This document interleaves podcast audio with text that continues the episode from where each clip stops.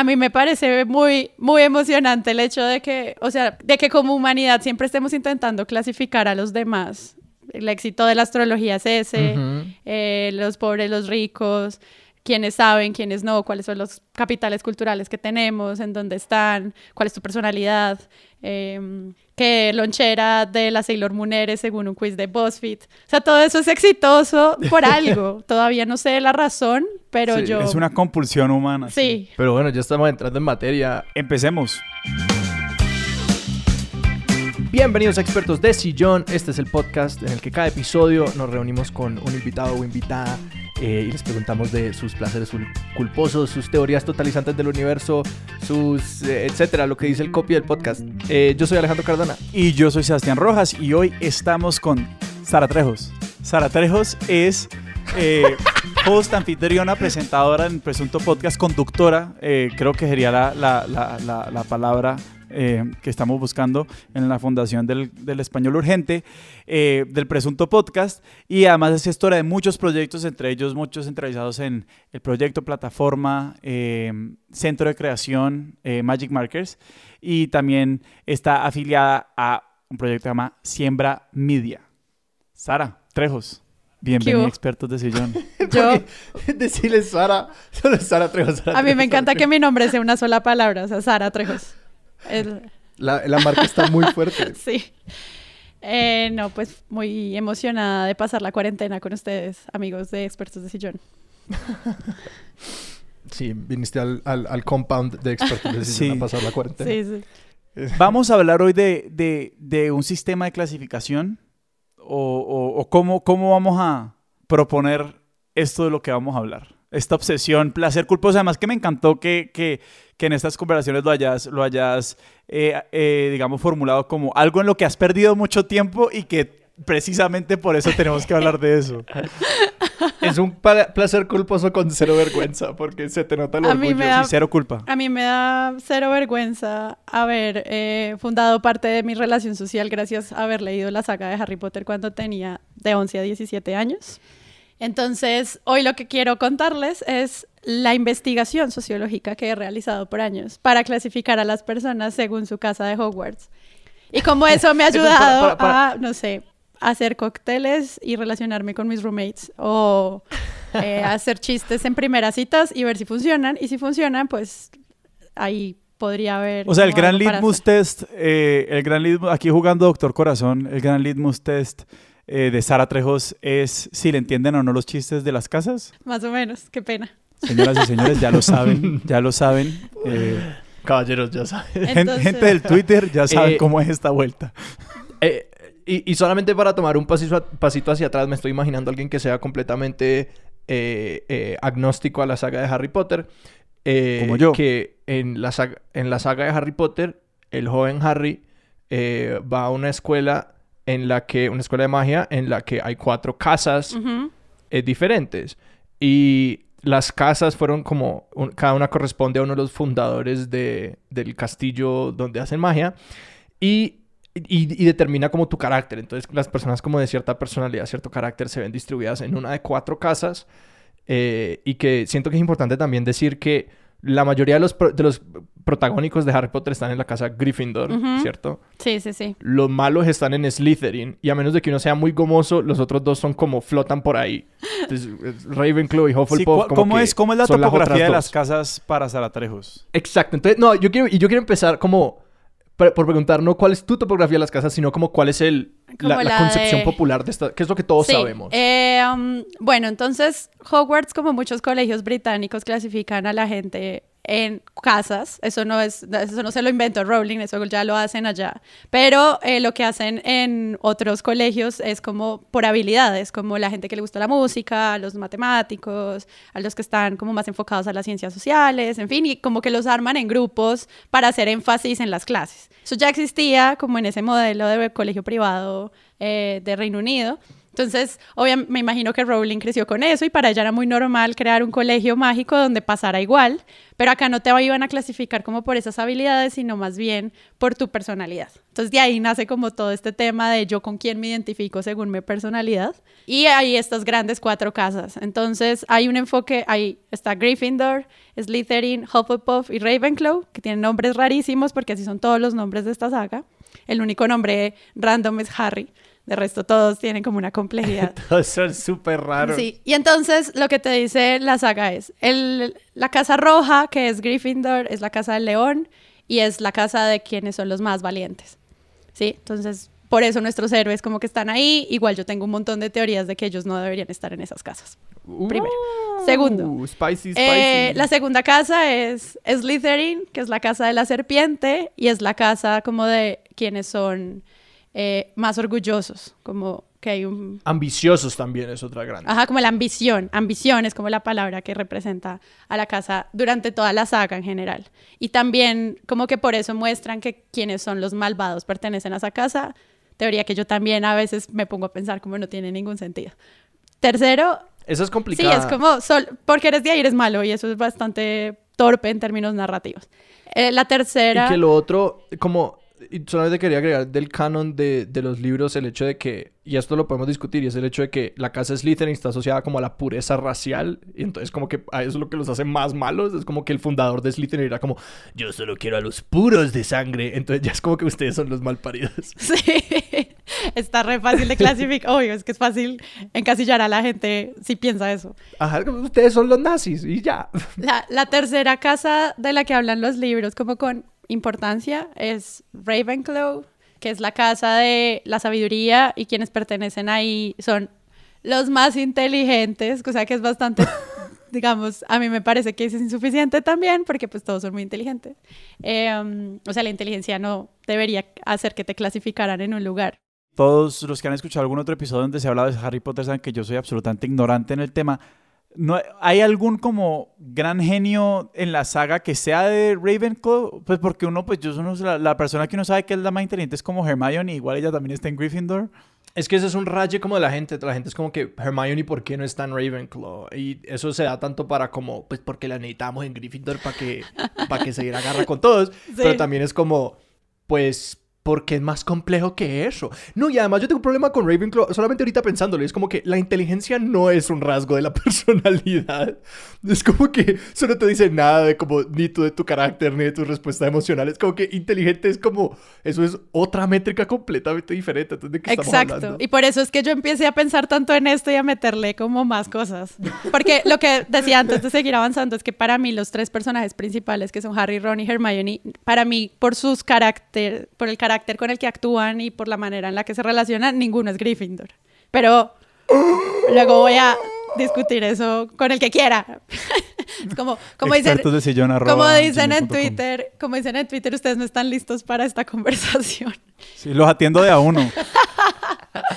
eh, um, y la última es Hufflepuff, que es la casa como más relacionada a la amistad y como el carácter fraterno de relacionarse con otros. Entonces, y esa, esa es la más paila porque, para, como en el, en el canon fundacional, según los libros, es como Slytherin dijo, denme a mí a los de sangre pura. Gryffindor dijo, denme a mí a todos los valientes y a los demás no los quiero. Eh, la otra Ravenclaw dijo, denme a mí a los pilos y a los demás paila. Y Hufflepuff dijo, y a mí denme a todos los demás. Entonces, hay como canónicamente es paila ser Hufflepuff sí. porque son los sobraditos. Pero entonces luego, hay, hay, como todo un movimiento de no, yo soy Hufflepuff con orgullo. Como ha habido como, un, como una re, reconquista del orgullo de la casa de Hufflepuff. Entonces la gente, como que la gente más apasionada son o Gryffindor, porque son los protagonistas en sus cabezas de, de esta historia. Eh, o los Hufflepuffs porque son como... Tienen algo que demostrar. Sí. Exacto, tiene algo que mostrar. Entonces se han dedicado en las redes, marica, como que el contenido de Hufflepuff es lo más como nosotros somos Hufflepuff, como, como luchando en los desprotegidos. Y aquí hay algo que me parece muy lindo lo que acabas de decir y es esa apropiación de la comunidad por este tema. O sea, yo siento que el fan de Harry Potter creció con esto y creció con las aventuras de él y con su arco de héroe y la manera en la que vence los miedos y el bullying y todos estos temas tan bellos que tiene como esta saga que enamoraron a millones. Pero mira que el tema que sigue como sonando a los que tenemos 30 años escuchamos, leímos eso hace mil años, siguen siendo las casas. O sea, es que es un tema que me parece que no entiendo cómo no deja de trascender que alguien diga yo soy Jedi o Sith, yo soy, o sea, en el mundo ñoño sobre todo hay como esa necesidad de clasificarse, yo soy hincha de tal equipo de otro, o yo soy eh, paisano rolo, a mí no me confundan, como que todas esas cosas como de clasificación de tú quién eres me parecen súper lindas en general y como que si eso sirve a otros para que uno pueda entender desde qué lugar estoy hablando, pues está súper bien. O sea, yo estoy, yo era de las personas que más odiaba que alguien le hablara astrología, horóscopo y demás. Me parecía que era un tema vacío y que no me gustaba. Y luego empecé a escuchar estas historias que habían detrás de esto. O sea, no era una clasificación eh, como que los astros realmente estuvieran interfiriendo en tu personalidad, sino que cada patrón de comportamiento ayudaba a entender a alguien simplemente con decir, esa persona es Pisces ascendente Tauro eso que yo acabo de decir a alguien que entienda de esto le significa un millón de significados y le representa una cantidad increíble de características, comportamientos, miedos, terrores, metas, en fin, y solo dije esa frase. Entonces cuando yo me empecé a dar cuenta que había narrativas así tan chéveres, dije, bueno, voy a hacer la mía, que es con los que he investigado un poco más. Y lo que terminó pasando fue que una vez el novio de una de mis amigas me dijo, ay, bueno, Sara, entonces yo quién soy. Y yo, déjame escucharte hablar más días para poder saber de qué casa perteneces. Y un día él me retó, como no me has dicho aquello, es que tú eres muy complejo, tienes como un montón de cosas que no sé. O sea, si, si te pusieran el sombrero, el sombrero se quedaría mucho rato pensando. Sí, dije como voy a pensarlo más y ahí fue cuando abrí la tabla de Excel y empecé a llenarla de datos. Aquí hay una tabla Excel. Para saber esta persona que era y terminé como ya pudiendo saber y le dije, hola, ¿qué tal? Mira, es que tú eres Slytherin. Y el man, ok, gracias. Y ya se fue. Y yo como, lo logré. Y pues a partir de ese momento dije como, ya voy a meter esto como en parte de mi vida porque además la pasé re bien todo un domingo viendo videos, releyendo partes de los libros, buscando cosas, acordándome de los personajes, comparándolo con amigos como tú qué opinas. Siento que estoy, eh, siento que esto es como el, el primer nivel de una religión. Creo que estoy, como que si, a Sara le engancha mucho esto. La religión, toda religión empieza con una tabla de Excel. Exactamente. no, o sea, si lanzó el libro como eh, psicología agencia, estructura y, y, tú qué casa eres, pues de pronto hasta lo vendo. No, no de pronto, o sea, hit de venta en la próxima feria del libro, o sea. Esto me da mucha pena, Dios mío. Oh, uf, qué duro hablar de esto. Para los oyentes, Sara se ha echado para atrás en la conversación ahora sí. Se está abanicando con la no, no voy a ir. Este y vive en Bogotá, entonces pues no es propiamente porque esté haciendo calor. Yo estoy construyendo una marca de persona seria y emprendedora y es que estoy, estoy sacando los trapitos con ustedes. Ajá, esto es lo que te van a preguntar eh, en las entrevistas de trabajo. Mira, te buscamos, encontramos este episodio y, nos quieres hablar un ¿Tú, ¿Tú qué eres? ¿Tú qué casa eres? Eh, no, así exacto. O sea, después de tres horas de entrevista laboral, así el reproceso, cinco decks de presentación, todo Em, Sara, la verdad es que nosotros habíamos llamado eh, porque tenemos una duda y es que eh, organizacionalmente tenemos unas nuevas metas y tenemos reestructurar las relaciones entre nosotros, lograr una nueva cultura organizacional y te queremos preguntar qué casa somos. está bien. Ay, bueno, y el tema, uff, la cosa es que esto, digamos, una de las estrategias de mercadeo más grandes que tiene esta saga, de nuevo, son las cuatro casas. Entonces, cuando la página web oficial de Startup Fandom religión, como quieran decirla, es Pottermore. ¿El Potter más? Sí, Potter más. Pottermore. Cuando uno era chiquito y se registraba en Pottermore, lo primero que hacían era seleccionarte y había como un quiz reelaborado de 300 preguntas donde te seleccionaban aleatoriamente algunas y te decían como si vas por un camino, eh, que, hacia dónde vas, a la izquierda, a la derecha, hacia la oscuridad, hacia la luz, eh, que te gustan más, la luna, las estrellas, el esperar o el entrar. Eh, que eh, si tienes que salvar algo de un cuarto, tienes estos cinco objetos, ¿cuál salvarías primero y en qué orden y por qué? O sea, te hacían unas preguntas así, todavía está para quien, quien no lo ha tomado su, su, ¿qué? su quiz de Pottermore, que es el oficial, y cuando terminabas, el eh, quiz de Pottermore te decía, felicidades, eres tal. Y yo conozco mucha gente, me incluyo, que nos quedamos como con ese, eh, pues es lo que dice Pottermore, o sea, lo que dice Pottermore, lo que soy, soy como persona. Si el quiz dice que soy Gryffindor, soy Gryffindor, fin de la vida, no hay nada más que se pueda discutir. ¿Vos qué sos? Según Pottermore. Yo soy, según todo, no hay ningún quiz en el que haya fallado. Yo soy Ravenclaw forever. Es más, me voy a poner indumentaria esto para hacer más chistoso esta llamada. En estos momentos Sara está yendo a su closet que se puede ver en esta grabación y se está poniendo un saco de Ravenclaw y acaba de sacar efectivamente la perchita de Ravenclaw y ahí está. La perchita. Ahí está con, su, con sus colores de su equipo. sí. Y que, y que ya han llegado ahí un poquito las pistas de que el sistema de clasificación de Harry Potter, como lo plantean los libros, es bastante aleatorio. Sí, sí, sí, sí. No, yo, yo como llegué, primero me hice una pregunta y es, ¿cómo se relaciona alguien con los demás? O sea, ¿cuál es su relación con los demás? Y ahí encontré cuatro grandes relaciones. Entonces, por ejemplo, cuando alguien se relaciona con los demás como si todos fueran eh, un equipo, como eres parte de mi equipo y juntos vamos a salir de esto y vamos a lograrla y vamos, eres como, como si todos fueran teammates y como que las amistades están más pensadas en términos como de este, si este equipo del que uno puede ser o el coach o el líder o el quarterback o lo que sea, si uno ve a los demás como parte de un team, es Gryffindor. O sea, como que hay una actitud como en torno a vamos a juntarnos todos sobre la mesa y vamos a bailar aquí juntos amigos y síganme la coreografía y todos somos un equipo que vamos a sacar adelante esta farra y bla bla bla y entonces es el que organiza al asado y llama a no sé quién y entonces es el otro que cuadra el evento y bla y como que todas las personas que lo rodean digamos los aprecia en tanto pueden aportar a este equipo. Yo lo que estoy escuchando es que los Gryffindors no tienen ansiedad social. Exacto. Los entradores. Pero primero, primero eso. Entonces, como que yo veo como un Gryffindor alguien que ve a los demás como, como un equipo. Y eso es muy bello porque logran muchas cosas. Los Gryffindor son de los que más cosas logran en general. Porque no, de nuevo, la valentía es importante, lo dijeron los libros. Entonces no le tienen miedo como a hacer cosas y se apoyan en los demás y salen adelante. Em, el otro que encontré es, si por ejemplo un Ravenclaw eh, el Ravenclaw se rela... Perdón, volver a empezar. Si una persona ve a los demás con curiosidad, como con ganas de aprender, como que puedo aprender de esta persona algo, em, como qué me puede enseñar, qué es excéntrico en esa persona, qué es interesante, qué es eh, divertido. Eh, cuando yo me relaciono por curiosidad con otros, soy Ravenclaw. Y siento que ahí no es como que uno tiene esta actitud como de somos un equipo y todos lo vamos a lograr, sino wow, lo que tú haces es increíble. O sea, hay una actitud de grupo y de aprendizaje constante y creo que el real valor de un Ravenclaw es la curiosidad.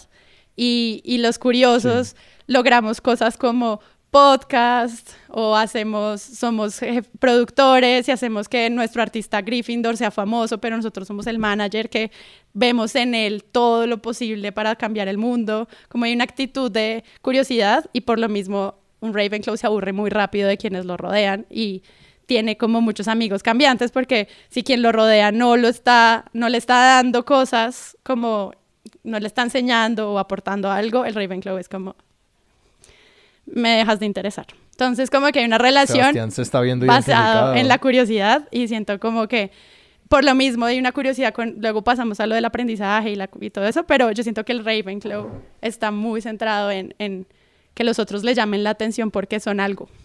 Por eso me gustan los libros, que los Ravenclaw sean como Luna, que es alguien súper curioso todo el tiempo y que es extraña y que le gusta la relación con Harry y los demás, no tanto por quiénes son ellos como en su heroísmo, sino por lo que puede aprender con ellos y lo que puede compartir con ellos. Eh, me gusta el personaje como del profesor, el pequeñín de las películas, Fleetwich, que no sé cómo lo pronuncian bien que él también está como, es, está más interesado en que sus estudiantes aprendan y tengan como verlos crecer, como, como esta relación de, de, curiosidad sobre ellos. Y los personajes Ravenclaw en general tienen eso en los libros y de ahí lo saqué, o sea, como que hay un tema como con la curiosidad, lo mismo la chica esta... Cho. Cho. Cho también se relaciona con Harry ahí y cuando él, cuando ella se da cuenta que las expectativas que tiene frente a lo que puede aprender de él son, se agotan, ella lo manda al carajo inmediato. Es como, ay, no, mira, tú eres un aburrido, chao. y ahí es como, como que hay cosas interesantes que pueden ver y a mí por eso, a mí me gusta mucho la casa Ravenclaw, también por lo que hago en mi trabajo, que es ver gente que hace cosas muy tesas y tratar de que surjan y que lo hagan. Porque muchas veces el Ravenclaw no emprende porque tiene mucho miedo de que va a fallar siempre. Es como, ¿para qué vamos a hacer eso si va a salir mal? Es como, esa es una respuesta súper Ravenclaw. Es como, el Gryffindor es como, ah, no, igual lanzamos el canal de maquillaje en YouTube, como sea, no importa. Ahí resolvemos. Sí, en cambio el Ravenclaw es como, nos vamos a quebrar y esto va a ser un desastre, mejor no abramos el Patreon de expertos de sillón porque nadie nos va a seguir. Y no sé qué, es como, cálmate. O sea, hay un tema ahí. No sé si quieran decir algo de esos antes de que yo siga en monólogo. Por favor, sigamos. Sí, Ok, listo. Cuando una persona eh, se relaciona como en tor- como que los demás quienes lo rodean no es un equipo o no es que le cause curiosidad, sino que quien me rodea es mi familia. Cuando las personas que me están rodeando son parte de mi sangre, soy un Slytherin. O sea, los Slytherin por lo general no tienen muchos amigos. Quienes logran entrar a la red de un Slytherin han logrado demostrarle que hacen parte de su familia. ¿sí? Es como que la lealtad y todo este tema que se construye en los libros está pensada en torno a como esta sensación de hacer parte de, de una comunidad eh, como de la que todos, o sea, sí, como que el, el Slytherin es muy familiar en ese sentido, tanto amigos como su familia real, digamos, de sangre, podría darlo todo hasta el final y nadie se puede meter con eso. ¿Pero es familiar o es tribal? Mm, Creo, creo que hay una pequeña distinción ahí. Pues yo porque creo que esos son familia- como el lado bueno y el lado malo de la misma moneda, que es como que, pues que el- la familiaridad se trata de cómo tratas a la gente dentro del grupo y el tribalismo se trata de cómo puedes llegar a tratar a gente por fuera del grupo. Que entonces como que la cara oscura del Slytherin, que es lo que los libros exploran, es como que entonces como que, ¿y qué pasa con esa filosofía lleva al extremo? Que es como que, bueno, entonces el grupo de afuera nece- es necesariamente mi enemigo. sí. Pero que me gusta esta interpretación porque hay una, una cara más neutral de eso. Y es que es como que, que la manera como tratamos al, al grupo de afuera puede ir desde mi enemigo hasta indiferencia, hasta como convivencia desinteresada pero, pero pacífica. pues. Sí, total. Y a mí me gusta, o sea, yo en general quiero mucho a la gente que clasifico en Slytherin, porque son personas a las que les, me costó muchísimo trabajo llegar a ellas. Uno no, se hace- o sea, un Slytherin no hace amigos tan fácil y cuando los haces porque te dejó hacer parte como de este encuentro de, de, de familia. Entonces ellos pelean todas las batallas por eso y no van a pelear las batallas de otros tampoco. Es como, no me interesa si no hace parte como de estos intereses en los cuales yo, o sea, estas personas son mis hermanos, mis padres, o sea, mis amigos son como sus hermanos.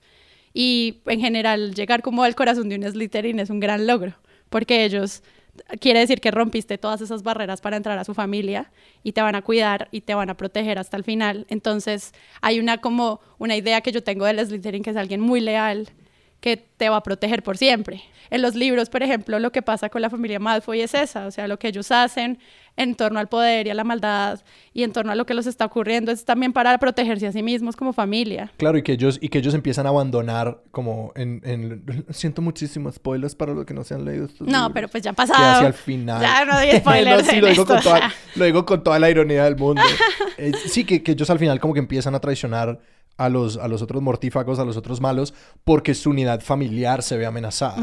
Es como que porque, porque Voldemort los empieza a poner en contra de unos de los otros y, y lo que Voldemort no se da cuenta es que eso va a llevar, como que ellos no tienen opción, ellos tienen que traicionar al, al tipo que los va a matar, porque aunque, aunque es completamente inútil y saben que los va a matar, porque no se pueden, no pueden actuar contra, contra su mamá, contra su hijo, contra su papá. Por ejemplo, yo pienso mucho en los Slytherin como alguien que va a hacer respetar mucho más el honor de quien hace parte de su familia que el mismo propio. Entonces, siento que, digamos, en términos de maldad, como en nuestra era, un Slytherin podría decir, ok, yo me sacrifico por esto si quienes están rodeados a mi lado están bien.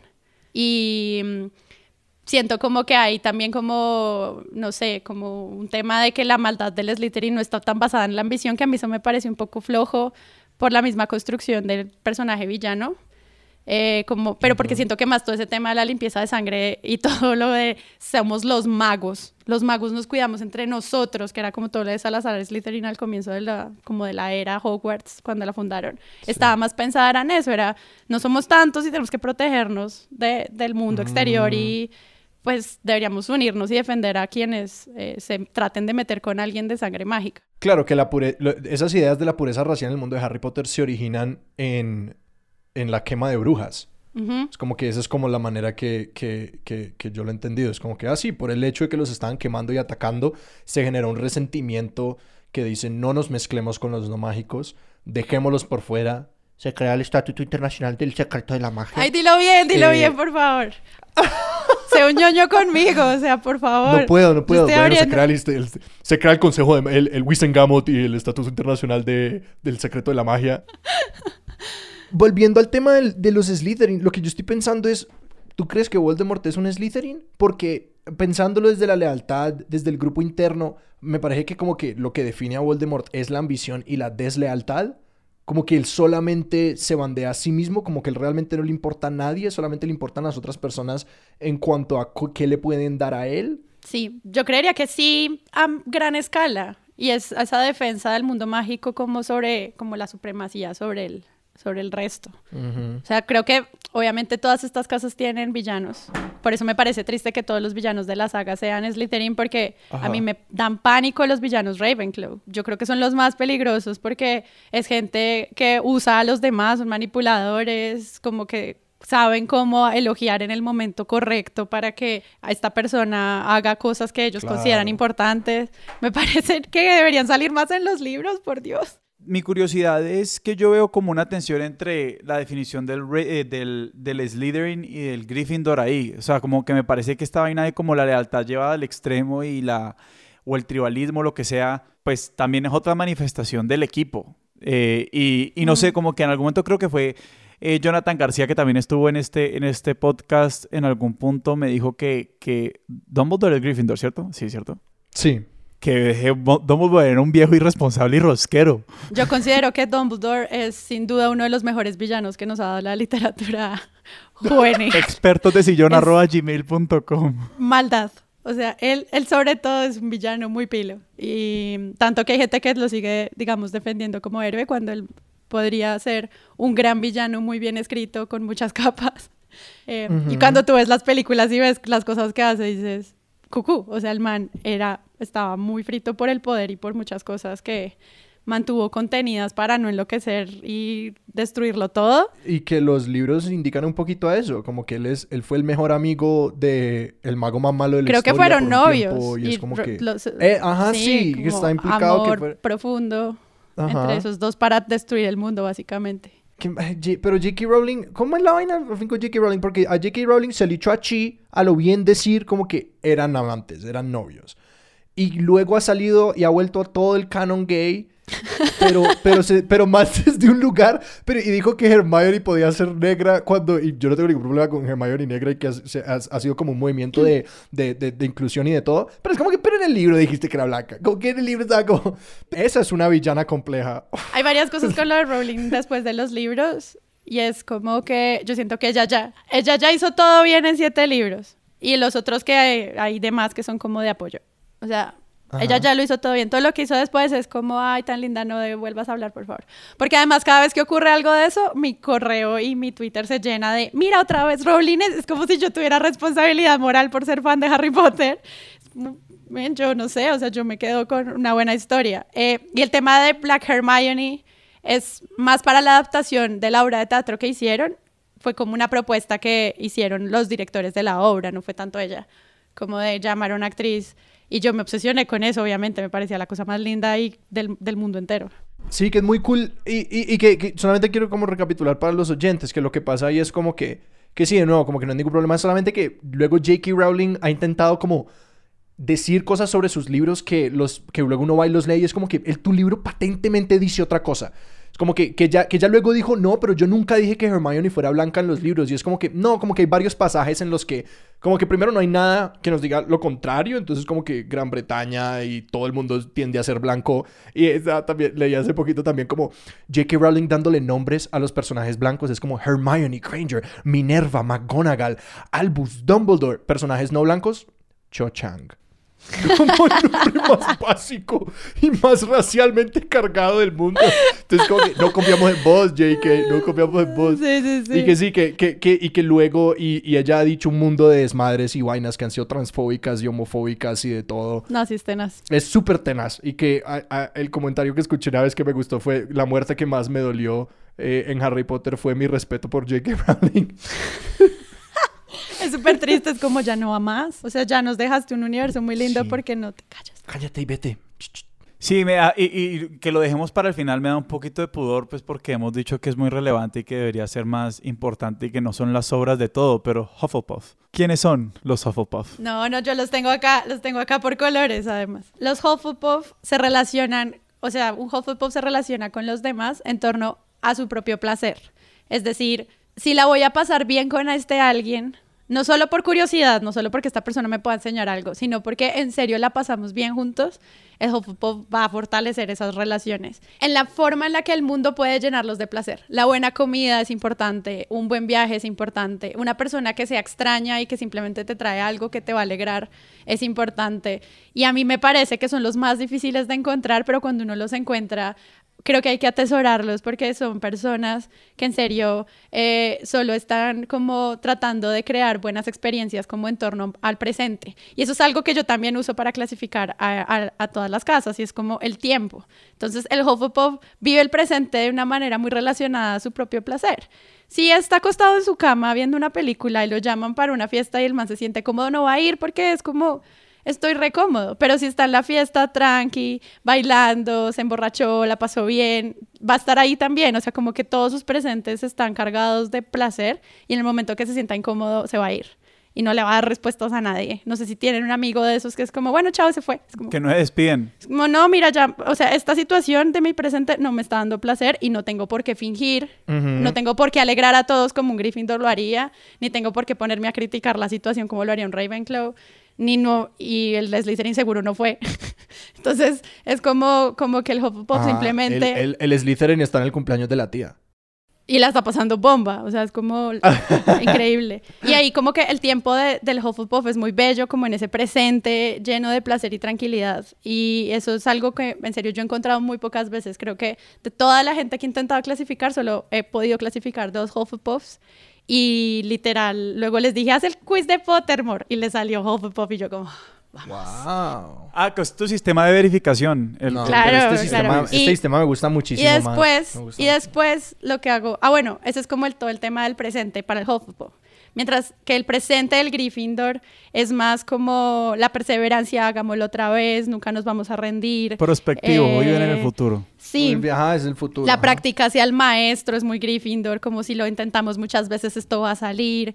eh, y eso, digamos, tiene gente muy emprendedora, muy pila, que logra cosas y proyectos muy tesos, pero también hay un comportamiento, digamos, un villano Gryffindor puede ser, por ejemplo, un acosador. Es como le dicen, no, pero el man insiste, insiste, insiste, y es como, ya no más. Ajá. O sea, como que hay esos niveles en donde uno puede tener villanos en lados pues de las mismas casas que me parece que le hacen falta a la saga. Entonces como que el Gryffindor no se rinde ante los obstáculos, sino que los obstáculos lo vuelven más fuerte y cosas así, como que el presente para él es eso. Mientras que el Ravenclaw está en el pasado todo el tiempo, siempre fue mejor antes, eh, la historia, las ciencias sociales, es la investigación en retrospectiva, eh, recordar todas estas épocas del colegio todo el tiempo, cómo la pasábamos bien antes. O sea, yo- yo Eh, ya quedé clasificado aparentemente en este, en este episodio. ser Sebastián Rojas Cabal, por ejemplo, no mentiras. Em, como todo el tema de- del, del pasado para el Ravenclaw es muy nostálgico, muy hipster con eso, como muy basado en como eh, toda esta curiosidad del mundo basada hacia atrás, a saber cómo fueron los cimientos de esta sociedad. Entonces también yo creo que por eso ahí se puede justificar un poco el tema de la academia y la sabiduría del Ravenclaw, que es como periodistas o sociólogos o psicólogos, como cuéntame tú quién eres. Me da mucha curiosidad que en esta sí, que hay como claramente como dos lados de esta matriz y porque en un sentido como el Gryffindor y el Slytherin son como dos caras de una moneda, si uno lo quiere ver así, porque la, la curiosidad del, del Ravenclaw, como nos lo estás pintando, eh, funciona casi que igual como funciona el placer para el. Hufflepuff. O sea, son gente que se aburre. Sí, Sí, o sea, son gente que se aburre y que necesitan el estímulo porque o si no, no van más. Eh, que no me quiero adelantar, eh, porque vamos a adelantar.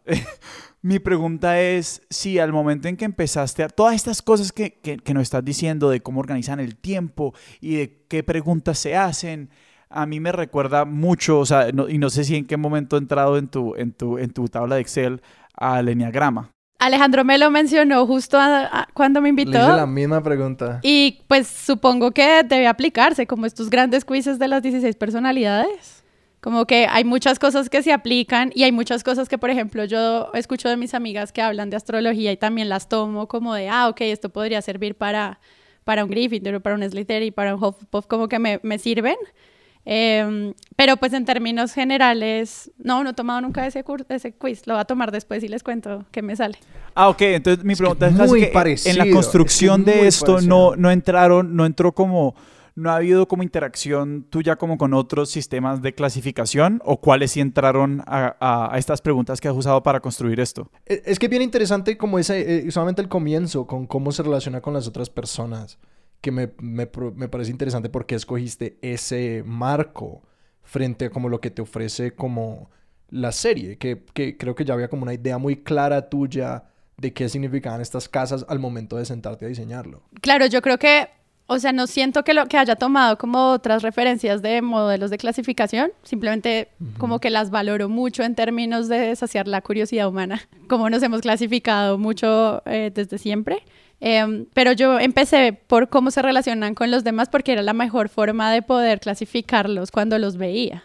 ¿sí? Como que no necesitaba hablar con mucho con alguien para saber a qué casa pertenecía, simplemente lo podía ver interactuar con otros y llenarme de de prejuicios, estereotipos y cosas simplemente para voltearme al, al del lado y decirle, esa persona es Gryffindor. Ya, o sea, era como algo como muy torpe que luego me, me, hizo pensar mucho en cómo nos relacionamos con otros y, y si sacamos como todo el tema del sacar provecho de otros o aprender o relacionarse o apoyar eh, y como qué cosas de esas podrían agruparse en la relación con los demás.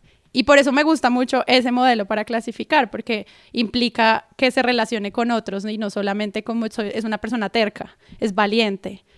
Es como, ¿qué significa eso? ¿Qué significa decir es inteligente? Es como... Y tampoco es posicional, que es otro que es interesante. Sí. ¿Posicional en qué sentido? Pues que... sí, o sea, que no está, es como que no es, no es un modelo que uno es un modelo pues súper dinámico porque precisamente responde a cómo pues, las relaciones, que es algo muy vivo, Y, no, y no parte del supuesto de que la gente está parada en algún punto, pues no sé, si nos queremos imaginar un plano o un espacio tridimensional, lo que sea, como que tu relación con el mundo no viene de dónde estás parado, sino pues, o sea, no, no, no, no, es, no, sos un punto fijo en un espacio, sino que sos, sos, un puntico que se está moviendo y tenés una forma de moverte, no una forma de actuar porque estás parado en un sitio. Claro. Que son como dos formas mm. que siempre se han utilizado para clasificar. Es como, pues Marx inventó que habían dos manas, o sea, unos arriba y otros abajo y se iban a dar balas hasta que acabara todo esto y llegara a la revolución. Sí, no, y obviamente como que todas las teorías de sociología lo que te hacen es decir como pues no todas, pero sí como un gran fuerte donde se cruza la sociología y la antropología, te dicen,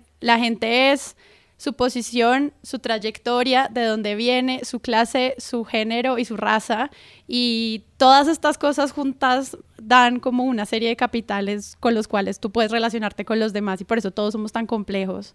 Y por eso hay que entender la desigualdad desde muchísimos niveles, teniendo en cuenta todas estas variables eh, entonces, por eso yo sé que clasificar a las personas desde mi modelo es súper irresponsable, se lo digo a los oyentes, pero simplemente lo hago porque me parece divertido como poder eh, lograr entender cómo hay personas que toman decisiones para relacionarse con otros o con sus propias eh, curiosidades. Que, volviendo a esta idea de, de, esto como un horóscopo, es un poquito como... Que, que, que, lo que estoy pensando un poquito es como que cada, cada persona tiene su propia interpretación del zodiaco y todo eso y que creo que constantemente la estamos ajustando para entender las nuevas personas que entran en esas clasificaciones. Yo no soy muy de usar esos sistemas, pero siento que es como que este sistema por el hecho de que tú lo entiendes y por el hecho de que es dinámico y está constantemente interactuando con las personas con las que tú clasificas, como que te va enriqueciendo tu manera de pensarte las personas. Sí, y obviamente pues yo no voy a segregar a nadie por si pertenece a una casa o no que me guste, sino que me parece divertido como poder discutir como la necesidad que tenemos de clasificar a las personas. Y, eso para qué sirve y todo vuelve otra vez como una base muy de la sociología de cómo me relaciono con otros, cómo actúo, cómo enfrento un rol, eh, cómo logro mis propósitos o no los logro, como que esas cosas ayudan de cierta manera, un, pues yo estudié sociología y por eso también me gusta como, como hacer el tema em, desde ahí como muy de la cultura pop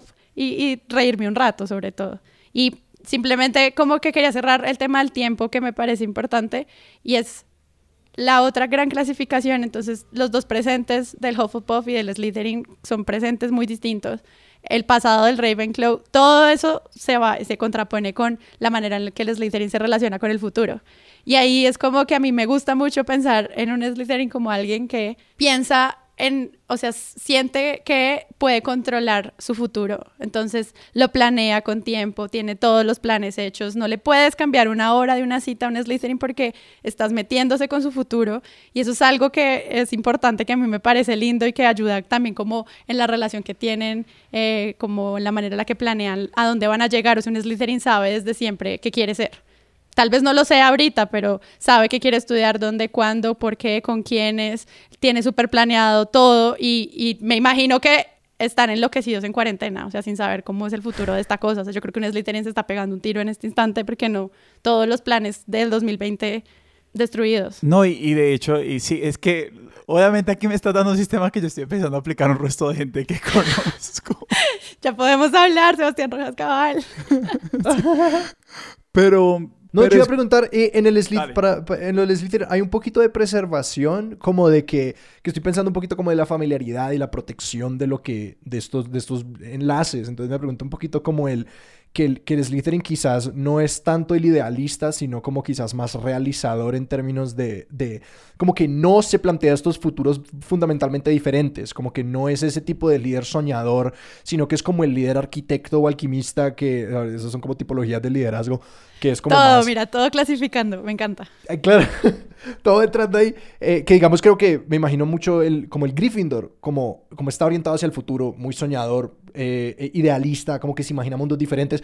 Mientras que siento que el Slytherin es más como que preservemos lo que funciona y como utilicemos los sistemas que existen y como pequeños cambios para potenciarnos. Sí, yo lo que siento es como que tienen como una tabla en su cabeza donde pueden ver las siete cosas que van a sa- pasar en el futuro sobre una decisión que van a tomar y van a tratar de escoger la mejor. O sea, son como que lo van a planear. optimizadores por naturaleza. Sí, entonces dicen, no sé, voy a salir con esta chica. Un Gryffindor es como, ya, me enamoré, vamos juntos Ajá. en esto, somos un equipo juntos, esta relación la vamos a El sacar Gryffindor adelante. se imagina tal, casado y con hijos. Sí, el Slytherin es como, ok, ella es, está no sé en dónde, le gustan estas cosas, yo tal vez no vaya a ceder en estas, entonces voy a hacer esto y voy a planearlo así y así, entonces si la invito a tal lugar, de pronto ya va a creer de mí esto, entonces voy a hacerlo más bien de esta forma. Sí. Yo siento que todo ese como lluvia de pensamientos que le puede pasar por la cabeza a Slytherin están pensados en controlar el futuro bien, o sea, como que no lo tomen por sorpresa. Sí. Eh, y eso me parece chévere cuando tú lo planteas en términos de un líder, pues que puede ser alguien como un poco más basado como en la realidad, algo más realista, como podría ser, o sea, tendríamos que coger a todos los políticos y hacer este ejercicio en otro podcast y decir, bueno, este man parece... No, yo he estado tratando de pensarlo, pero no me quiero meter con eso. Yo creo que también me estaba pensando mucho el liderazgo. Es que por alguna razón se me vinieron a la mente como el Hufflepuff. Es como, estaba intentando pensar como cuál es la ver- mejor versión de esto. Y no se me ocurría, pero la peor versión es Fire Island. Sí, Eh, es como que, como que planteamos toda esta cosa y no pasó nada. Pero como que sí, ¿cuál es, cuál es el, el mejor equivalente de eso? Y creo que es como, marica, los fundadores de Coachella. Pues lo que yo digo es como es chévere poder encontrar villanos y héroes en todas estas clasificaciones y a mí me parece muy triste que todos los Slytherin sean malos porque yo creo que no. Son como Sí, que, que, que, que, que hay una carga moral también, como que de... de- como de- todos los Gryffindor porque son valientes, son buenos, es como Dumbledore. Ajá. Hablemos de Dumbledore porque sencillamente tengo la curiosidad. A ver, explica, explícate a Dumbledore como villano. Uf. Esto me va a causar que nadie me vuelva a seguir en redes sociales. Em, Acabamos con la marca Sara Trejos, pero bueno, ya sabemos que tiene un futuro por delante como consultora de, de cultura organizacional, así que hágale, hágale con confianza. Eh, bueno, yo lo que creo de Dumbledore es que era este joven muy pilo en el colegio que se enamoró de su mejor amigo y entre los dos decidieron graduarse y viajar por el mundo para aprender mucho y como lograr am, defender este eslogan de la magia es poder, que es literal salir como del estatuto del secreto y decir, como, decirle al mundo, al mundo no mágico como nosotros somos más poderosos que ustedes, vamos a dejar de tenerles miedo. Y como que en ese camino, él, pues ocurre como este accidente de, su hermana, que yo tengo teorías sobre cómo murió, pero eso es otra cosa. La hermana de Dumbledore muere. La hermana de Dumbledore muere, muere su madre también. Sí. Sí, y entonces Dumbledore tiene que quedarse cuidando a su hermano y todo su plan se le arruina, entonces él, o sea, su, su chico le dice, chao, yo sí me voy.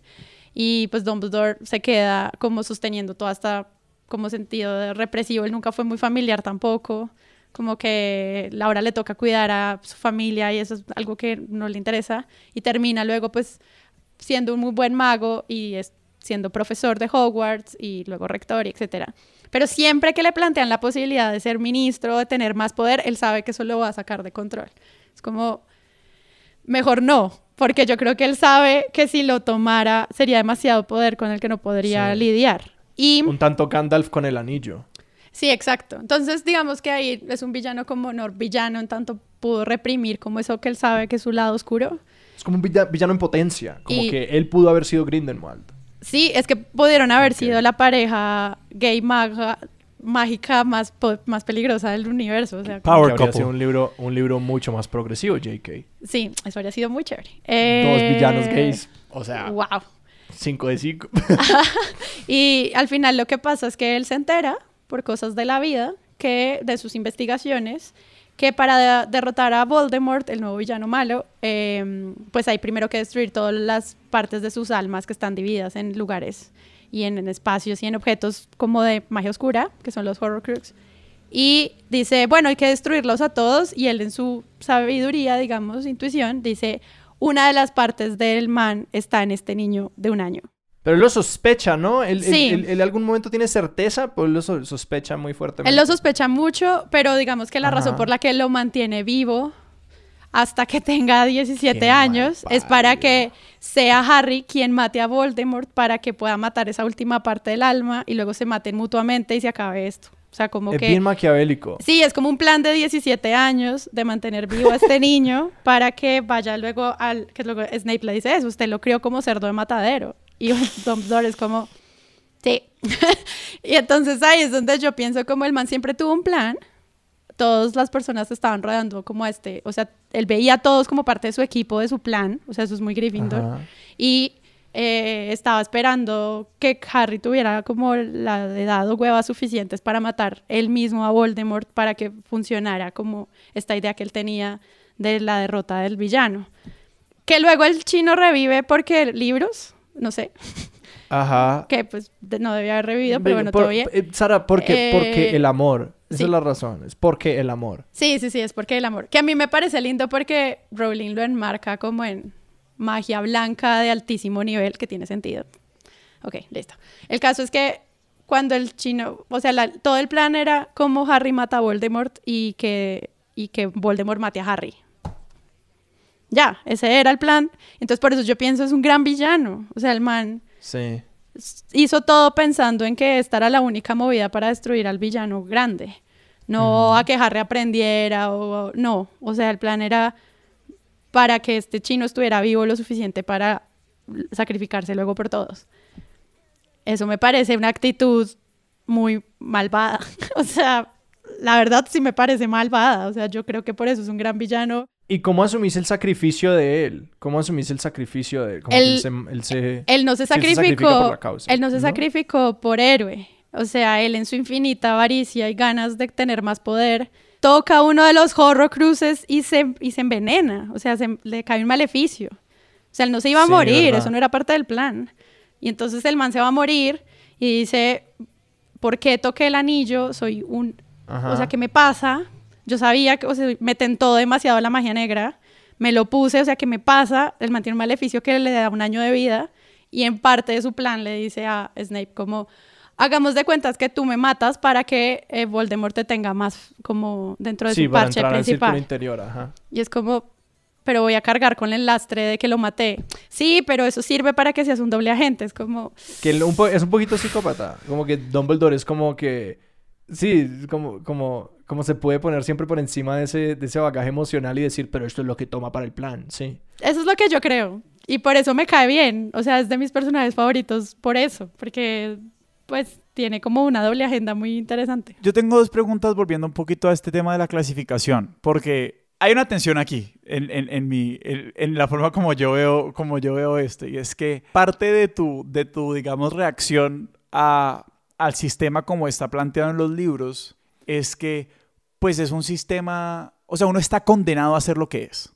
Sí, y además pues por unas, y por unas, eh, eh, por unas eh, cualidades pues un tanto como que nebulosas, pues la inteligencia pues digamos que exacto, como que ni, ni, ni, ni los factores, ni como que los criterios de clasificación te, te, te, son satisfactorios, pero también está este tema de tal vez un poquito de la clasificación en sí misma. ¿Cómo es posible que desde el principio hayan unos que están condenados a ser buenos y unos que están condenados a ser malos? Y que quería saber en tu nuevo, en tu sistema revisado, sí, en la, en la, en la en las casas eh, 2.0 de Zaratrejos, pues como para ponerlo en términos sociológicos, ¿qué tanto hay de agencia en esto? O sea, uno qué tanto puede pasar de una casa a otra si uno... ¿Cómo, cómo funciona la doble militancia en este, en este, en este escenario? Sí, súper bien, porque es parte como de la construcción del personaje de Harry en los libros. Y es que él dice, el sombrero le dice, tú harías grandes cosas en Slytherin. Y Harry le dice, no, ya están los malos, no quiero, no. Tiene 11 años, habla así, obviamente. Y eh, el sombrero le dice, ok, te voy a poner en Gryffindor, que es tu segunda, digamos, como el otro lugar en el que creo que pues, puedes estar, pero harías grandes cosas en Slytherin. Como que le deja eso desde el comienzo. Y Harry cree que él podría hacerlo porque o sea, él cree que es Slytherin porque hay, no sé, todo el tema de Voldemort dentro de su alma. Sí, que él tiene la mitad del alma de Voldemort adentro. Exacto, pero no es por eso, o sea, es porque es una persona leal, que tiene un parche muy serio, él no es Sí. un- o sea, él es- tiene otras cualidades de Slytherin muy serias que no pudo, no supo valorar y que las valora hasta el final de la saga cuando su hijo queda en Slytherin y le dice como, ven, es una gran casa, o sea, todo bien. Entonces, como que cada vez que llega alguien y me dice, pues es que yo soy Gryffindor, por más que tú me digas que yo soy Ravenclaw. Y yo le digo, sí, pudiste haber hecho grandes cosas en Ravenclaw. pero no. Pero no quisiste. O sea, eh, que hay un, cierto nivel de agencia, pero como que uno tampoco se puede negar lo que es. Eh, todo es cuestión de perspectiva, Alejandro. Ay, esto, esto, no puedo creer que llevemos todo este tiempo hablando de esto. O sea, es muy gracioso. Y esto es que me llevas a, a la otra pregunta que yo tenía y es, bueno, de hecho son dos preguntas. Una es muy sencilla y es, ¿te has equivocado en tus clasificaciones? O sea, ¿has tenido que hacer una fe de ratas y decir, vos no sos Slytherin? Sí, hay personas que me causan mucha curiosidad. O sea, mi roommate creo que tiene todas las cualidades para ser Gryffindor, pero ella siempre encuentra la manera de decirme, no, mira porque estás haciendo Ajá. esto, esto, y lo que me hizo hacer eso fue una actitud Ravenclaw, porque, o sea, viven conmigo, obviamente les toca, ya pueden hablar en estos términos.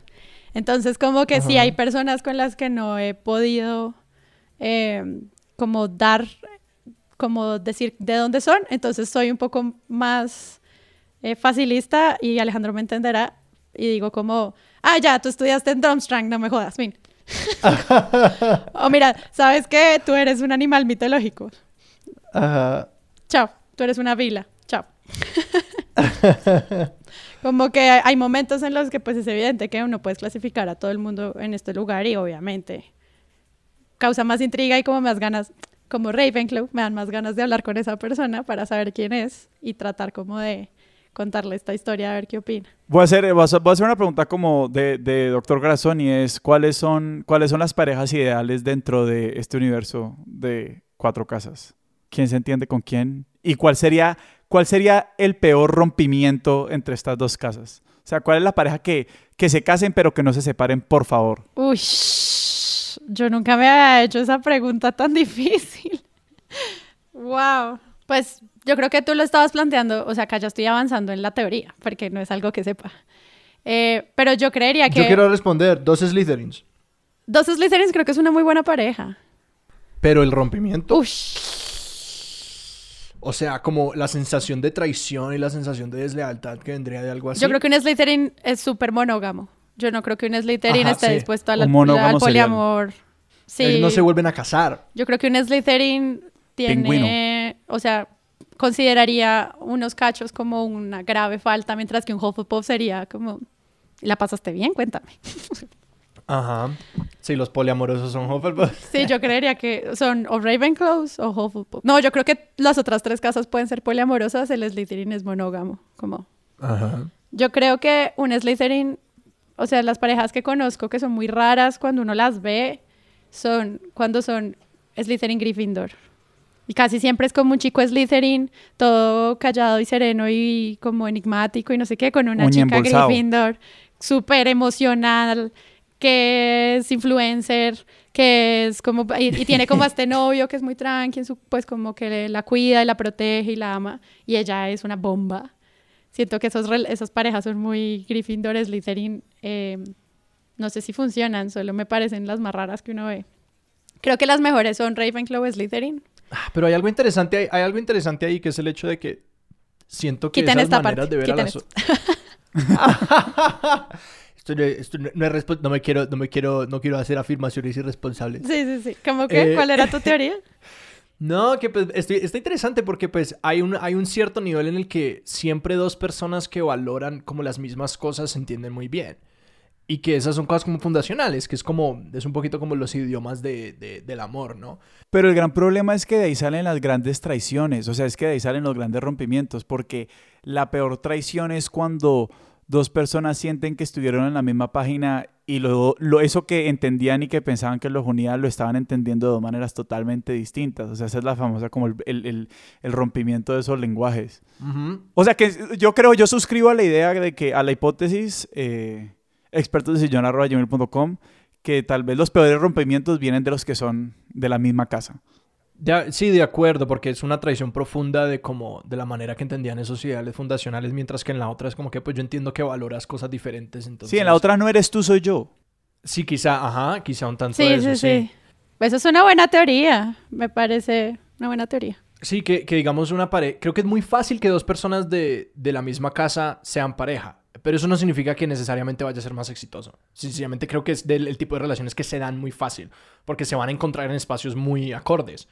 Es como que. Porque siento que como que dos Gryffindors pueden fácil. No, estoy- ma- más, como en Hufflepuff, por ejemplo. Es como que es la pareja que van juntos a Coachella. Y es como que, ¿cómo no vamos a cuadrarnos? Claro, están, acabamos de pasar acaban de escalar, son veganos, eh, Sí. son guapísimos. Es como, seguro son gays también. Es como, Sí. yo sueño mi vida con conocer más Hufflepuffs. Son tan difíciles de encontrar y es gente que vive como, como llenando el mundo de lugares bellos. Les tengo mucha fe. Por eso cuando empezaste esta conversación como el Proud Hufflepuff, yo soy fan de eso. Es como, sí, por favor. Hay que reivindicar. de- ah, como mapeándolo de vuelta a la, a, la, a la astrología y la manera como algunas personas abordan la astrología, es como que, que pues hay, siento que hay dos maneras muy diferentes de, de, de sentirlo. Y es una es, esto es cierto, y también la que puede ser, que no es necesariamente asociada a eso, es como que, que puede ser un poquito tóxica, y es como que esto es inamovible y yo no tengo agencia sobre eso. No, sí, paila. Si esto no es una condena. Claro, que este, eh, que, que además esa es la versión chimba de la astrología de como que, de que, de que es como que no, pues yo te engañé, pero es porque soy Sagitario y es como que, qué mierda de persona. sí. Eh, eh, pero, y que, que la manera chévere es como que yo soy esto, esto significa que yo tengo una tendencia hacia ciertos tipos de comportamiento y que entonces me permite detectar esas tendencias en mí mismo o mí misma y responsabilizarme por esas tendencias, que ese es como el lado chévere. O de que sí, de esto tiene una flexibilidad, pero pues me ayuda como a empezar a pensarme estas personas. Sí, total. Y yo siento que mucho del discurso narrativo de la astrología es lindo para quienes lo promulgan como una destrucción del ego, como a dónde deberías llegar y qué deberías destruir. Y cuando lo plantean en esos niveles, pues a mí me parece muy lindo escuchar. Y de nuevo, soy de las personas que eran súper reacias a escuchar cualquier comentario de ese tipo, como que me llegaran, no sé, que alguien llegara y me preguntara, es que tú, ¿cuándo naciste y a qué hora? Así es como, ¿en serio vas a ser este tipo de persona en mi vida? Y luego fue como, Sara, hay algo importante en la clasificación humana y hay personas que no tienen las herramientas que tú tienes por haber, no sé, estudiado sociología o ser periodista, para ayudar a entender cómo viven en la realidad. Déjalos. Y ahí como que hay un aprendizaje chévere que creo que puede valer mucho la pena sobre esas cosas, sobre si yo les digo, yo soy cáncer Ravenclaw, pues deberían tener miedo porque me parecen los dos, las dos cosas como más llenas de villanos del mundo. Pues como que ahí solo con esas dos frases que ustedes ya puedan hacerse una idea de quién podría ser yo, la manera como me consigo, eh, pueden ser bellas como, como en este mundo de la altísima gran clasificación humana, que me parece un poco más chévere que decir gomelo o chirri. Eso no dice nada. O facho, mamerto, eso tampoco. Es como la gente tiene más cosas, más variables interesantes en las, por eso este tema de la, como esta escuadra donde te ponen políticamente, o tantas otras formas de encontrar uno como en dónde es, quién es, qué signo de los elementos es. Ah, ya, son herramientas para ayudarnos a hacernos preguntas sobre quiénes somos y a dónde vamos. Obviamente muy desde el privilegio y muy desde el lugar, obviamente la trayectoria y la posición que hemos recorrido como personas, pues podemos darnos el lujo de clasificar a otros a este nivel. A mí me parece divertido y la paso bien. Y sobre todo estoy muy feliz de parchar con estos, creo que Ravenclaws que conocí hoy, de expertos de sillón. Yo todavía no estoy del todo, yo todavía no tengo como uno que yo diga como este. No, me toca hablar más contigo, Alejandro. Yo todavía estoy, yo siento que definitivamente no es Slytherin Hufflepuff no creo, porque también la orientación temporal no es presente. Em, es entre Slytherin, perdón, entre Ravenclaw y Gryffindor. Y, Gryffindor, y Gryffindor para mí. Eh, sí, un Gryffindor. Me quedo con Gryffindor. un Gryffindor. es una quimera, es un, es un hipogrifo ahí chévere. Podría ser el Gryffindor que sacó adelante este podcast. Y... Ah, ese, fue, ese fue Sebas. Bueno, Sara, Sara Trejos, para, para alguien que, quiere de pronto entrarle a este tema, eh, eh, ¿a dónde los podemos apuntar? No sé si hay algún lugar donde, donde hayas plasmado estas ideas o si les toca escribirte a tu Twitter. Eh, en el 2021 en la Feria del Libro de Bogotá vamos a estar lanzando un libro sobre esto. Esto es la primera vez que lo hablo así, como tan serio. Y creo que es un gran secreto de Sara Trejos que no sé por qué estoy compartiendo en un lugar tan público. Pero creo que algún día debería lanzar como estas cuentas de Instagram, como con memes. A ver. Sí, como check-in Mela. Sí, como algo, así. Pero lastimosamente tengo una vida seria de académica y empresaria que no puedo dejar difuminar por eh, esto. Pero entonces, ¿a dónde los apuntamos? ¿Qué, qué hacen con esto? Ah, ¿Qué hacen con esto? ¿Se quieren clasificar? ¿Les recomiendas Pottermore o, es una mierda el Pottermore? No, Pottermore es lindo. Pottermore es la página madre. Eh, y no, yo siento que todos los que están escuchando esto que les interesa por el tema Potter ya saben qué son y en dónde están. O sea, no necesitan que yo les haga un doble check.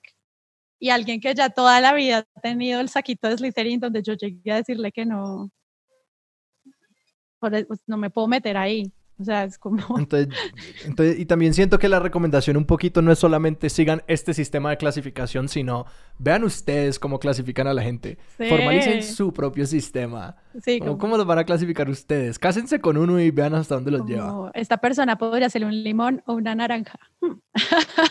eh, Sara, para las personas que te quieren seguir y a tus otros muchos, muchos proyectos en, en redes y en otros lugares, ¿hacia dónde los podemos dirigir? Fácil, como lo han dicho varias veces en este podcast, arroba Sara Trejos en Twitter.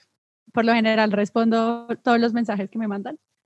Sigan Magic Marker, sigan Presunto Podcast, La Liga contra el Silencio, sigan Tuluá, que es el podcast donde juego rol y soy un dragón muy ridículo. Eh, sigan Sembra Media, en fin, o sea, tantas cosas como que me parece lindo apoyar, como que por ahí en, la, en Twitter podrían eh, vincularse a todos estos proyectos. Y, y, y, sí, y por en tu Twitter encuentran estos enlaces y estas cosas, ¿cierto? Sí, ahí está todo. Arroba Sara Trejos en Twitter es el lugar para ir a curiosidad. Se bajan ¿a nosotros en dónde nos pueden encontrar? A nosotros nos pueden encontrar en Twitter como arroba expertos sillón, en Instagram como arroba expertos de sillón y nos pueden escribir, difamar, controvertir, polemizar en expertos de sillón arroba gmail.com. Sara, mil, mil gracias. Esto es muy chistoso. Muchísimas. Yo no sé por qué hablé de esto, perdón. Mis estudiantes nunca me van a volver a tomar en serio. Pero es porque todos son súper Gryffindor. me, encanta, me encanta que si algún estudiante tuyo escucha esto, van a saber que están siendo clasificados interna en tu cabeza. Obvio. Eh, ¿Por qué casa están? Todo el tiempo. Nuestra música es de Juan Esteban Arango. Nuestro logo es de Daniel Benavides. Yo soy Sebastián Rojas. Yo soy Alejandro Cardona. Hasta la próxima.